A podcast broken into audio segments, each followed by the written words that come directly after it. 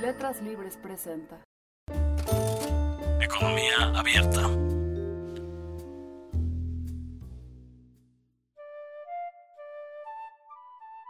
Mi nombre es Alejandro Villagómez, soy doctor en economía y soy profesor investigador de la División de Economía del CIDE. Lo que hacemos los individuos es tratar de buscar obtener el mejor consumo posible a lo largo de nuestra vida. Es porque es todo lo que nos está dando bienestar. Sin embargo, el ingreso que estamos percibiendo también durante nuestro trabajo a lo largo de la vida tiende a fluctuar mucho de tal suerte que nuestro consumo no siempre estaría en su nivel óptimo, en su nivel deseable.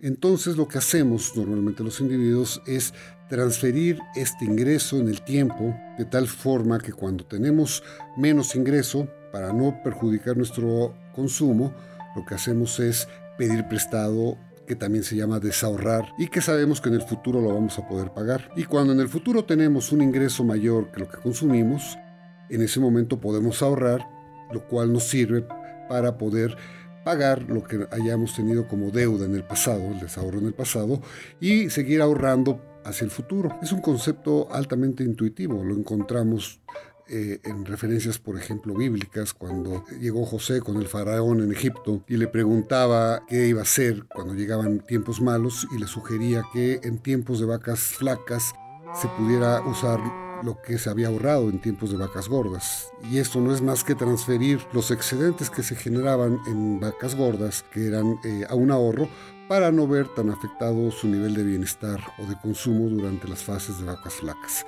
Este es básicamente el concepto de ahorro. La contraparte es consumir. El punto aquí central es que la decisión fundamental de un individuo es cuánto consumir, porque eso es lo que me genera bienestar. El ahorro es un residual, es un resultado de haber decidido previamente cuánto consumir. Entonces yo voy a consumir sujeto a una restricción, e, es decir, sujeto al ingreso que tengo, ¿sí? a, a mi ingreso y a mi riqueza. Entonces yo encuentro cuál es el consumo óptimo dada esa restricción presupuestal y lo que no consumo en este momento es lo que llamo ahorro, es el residual porque el ingreso fluctúa de manera volátil durante toda mi vida y entonces hay momentos en los cuales tengo más ingreso que lo que es óptimo consumir y hay veces que tengo menos. Entonces el ahorro, este, que es este residual, permite hacer la función de colchón para que en el futuro vaya suavizando este consumo. Hay un ahorro crucial de muy largo plazo, que es el ahorro para nuestro retiro. De tal suerte que si no aprovechamos esta transferencia de recursos y empezamos a acumularlos, a ahorrarlos desde que somos jóvenes, cuando lleguemos a la edad de retiro y veamos reducido nuestro ingreso, vamos a tener problemas para poder mantener un nivel de vida adecuado, un nivel de vida satisfactorio en un momento en el cual probablemente enfrentemos mayores riesgos de enfermedades y problemas que no podamos enfrentar porque no hayamos ahorrado lo suficiente. La idea es que nosotros mismos generásemos ese ahorro sin necesidad de tener incentivos externos. Sin embargo, por distintas razones, no siempre actuamos de esa forma. Si uno pregunta a los jóvenes, pues no, ahorran para el retiro todavía, no lo tienen internalizado. Si uno pregunta a algunos trabajadores, de repente reciben unos pagos adicionales y en vez de ahorrarlos, los gastan de forma inmediata. Entonces la idea es generar una estructura de incentivos que ayude a los individuos a tomar las mejores decisiones. En algunos casos son incentivos obligatorios. Todos los que trabajamos en un mercado formal tenemos acceso a lo que se llaman planes obligatorios de pensiones. Ese es un incentivo obligatorio, de hecho es una obligación contractual de empezar a ahorrar desde que estamos trabajando para tener una pensión en el futuro. En otros casos sí son más incentivos como por ejemplo generar eh, estructuras fiscales que favorezcan el ahorro, a lo mejor reducir el impuesto al ingreso que se dedica al ahorro para que la gente ahorre más y otro tipo de programas similares que permitan incentivar, que permitan provocar que la gente pueda ahorrar un poco más y tenga menores problemas cuando requiere esos recursos.